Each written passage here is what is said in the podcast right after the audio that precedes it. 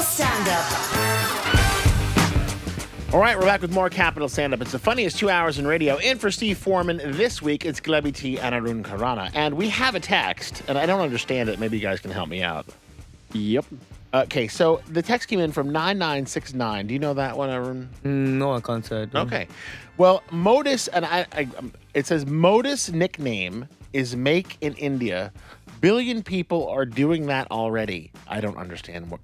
All Any- right. I, I think I might be able to help. I think I might be able to help you out here. This Okay. is what's known as Indian English, or as some people call it, Hinglish. Okay. A mixture of Hindi and English. So, first of all, modus is Modi's. Nickname is Make in India because everyone wants to make it in India. And then he's like saying, a billion people are already doing that, as in everyone's making it in India, but everyone is obviously not. So Yeah, I don't remember. Oh, yeah, I love that. The two seasons of that show, How to Make It in India. I remember that that. was yeah. a good show. It was a good show. When they were uh, making jeans and then selling them for like three cents. Yeah. which is like uh, I want to say the um, six, eight, nine rupees. Right. What can you get for nine rupees in India? Except Um, for obviously a plane ticket out of there.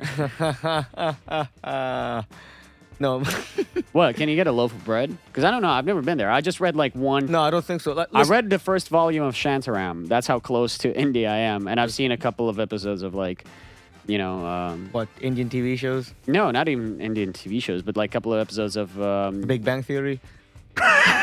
Nat Geo, man. Nat Geo. And Nat Geo is like all about the good nature, so graphic. it doesn't really give me any any insight into how the world's living. And Shantaram is all about crime, so like to me, that's and I know you. That's like the three Oh. elements that compose my impression of Wow. India. Well, you do not have a good impression of India, I'm guessing, Why? because of the crime and me. or the crime and you are kind of synonymous in my book. But um, uh, really, what's uh, wh- wh- how would you describe it in a couple of sentences? Like, should I go there? Yes, definitely. I tell everyone to go to India. You say It's, that, you uh, said that too fast. uh, yes, definitely. I tell everyone to go to India. Yes, definitely, and like bring a lot of money with you, Yeah. so my parents can rob you. Um, not my parents. but like all the friends and family. All right. No, no. What's Not the my what's connections. the what's the top three things to do in India? Like, say I have a week there. What's the top three things to do? Um, or it depends where you go.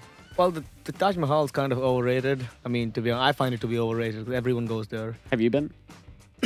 Uh, yeah, but when I was four years old, so I don't Ah, really yeah. remember it. Yeah, Did you do the stuff they did in uh, Slumdog Millionaire when you like? rob people? No, I didn't do that. No, I mean like you know, be a tour guide. No. I was four years old, man. I could barely talk then. Ah man. When Slumdog Millionaire was four, just watch the movie. Just watch the His movie. name wasn't Slumdog Millionaire. His name was Slumdog The Millionaire. name was not Slumdog Millionaire. Yo, oh, good old Slummy man. Uh, he was uh, he was making it big at four. All right, so Uh, uh, top three things to do in India, Yeah. according to me. Um, uh, definitely go. There's this lovely little area in Delhi called Chandni Chowk, and there's a street over there which is called um, right. Stuff to translate it, but the Indian bread is called paratha, and it's stuffed with all kinds of stuff. Right. Uh, and on this street, they have vendors selling these breads, and they stuff it with everything. Bread stuffed with uh, cheese, um, eggs, chocolate, chicken, whatever, and it's delicious. That is like hands down the best food I've ever had. What, what That's do you like- call it again? The the pa- par, Paratha. paratha. All Yeah, there you go. right, good, good. Yeah, All right, just so that that's one one of the stuff things, Indian right? bread. Stuff Indian bread. That'll work I out. love bread. I love stuffings. Yeah, so there you go. uh, Uh, you'll yeah, enjoy man. it, Gleb. You're like a Definitely. foodie So that's guy. one. You'll enjoy that's it, yeah. one. I'm gonna put that down in my book. So the second one. uh, No, that, that was the second one. What's the what's the first one? Taj, Taj Mahal. No, no, Taj I said Mahal. don't go to the Taj Mahal. Oh, That's like it's- one of the okay. Exactly, man. 'Cause Stop every- trying to throw me off. He would have given me two just now. All It's right. like, uh, Don't everyone- rob me everyone out of goes one there. of my four. experiences in India Well, yeah, go. that I'm never gonna go to. All right, so give us two more then. I'll give you two more then. Um, there's this lovely little town um, a little bit outside of uh, Mumbai called Lonavala. It's like a hill You're station. gonna, I thought you were gonna say Moscow. Definitely Moscow. go there. Yes, have you heard of Moscow, India? You should go there. All right. No, but seriously, there's this great town. Um, the weather is always nice there. It's like that perfect mixture of uh, not too hot, but not too cold, but not too rainy, but still a little bit like humid. And they've got great views of like the valleys and stuff. It's very beautiful. And they have great hotels there and stuff. You should go and check that out. I actually went there last year. That's why I'm saying that. Otherwise, it wouldn't be on my list. So just very picturesque, right? Yeah. What's uh, what's the name of, of that again? It's called Lonavla. Lunavla. Lonavla. Lone Avla. Loan Yeah. Avla. And the third place I'd say is uh, probably my grandma's house. Well, We'll I definitely can't, check that out. can't really go there. No, yeah, I'll tell her like, you see if you see a whi- if you see a white boy come in, just like Plane, feed, feed him. plane full of Muscovites lands there. Good luck. Take me, take me to Arun's grandma's house right away. It's like a tourist attraction there. Tourist attraction.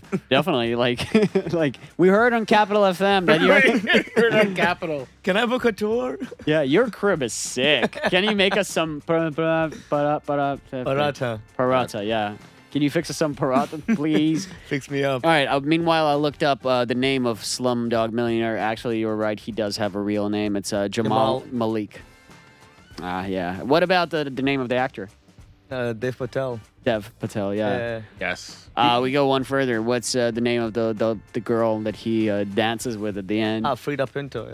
Yeah. Oh, she's yes, Frida Pinto. Mm. oh, but it was the name of the character.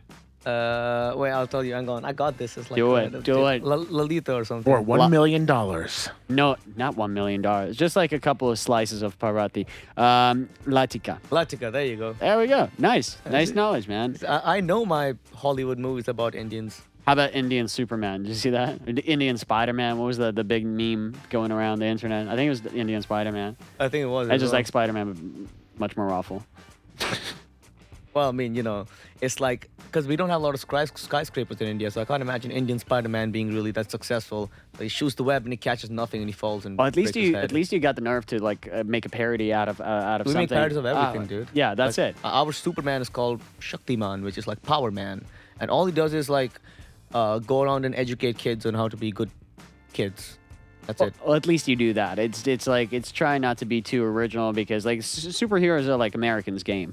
Like uh, everyone, anyone who tries to be too original and pushes hard, like Malaysians. I went to I went to Malaysia. They got a superhero called Chichak Man, which is Ooh. basically Lizard Man. It's, it's the most ludicrous thing I've ever seen in my life. Does he control lizards? Or No, does he he, look like can't one? do anything. He just just, a guy. he's just cold like Chichok man, and he I think he can climb the walls. That's because lizards can do that, but that's it. Can He he, just regrow his tail if you cut it off? Because I- lizards can do he that. as doesn't have a well. tail because he's a human. He's a Alright. Chichak man. So forgetting like, that. Keep so forgetting nothing but climbing on walls. And like, when you think about it, like, what's the what's what what good can come out of this?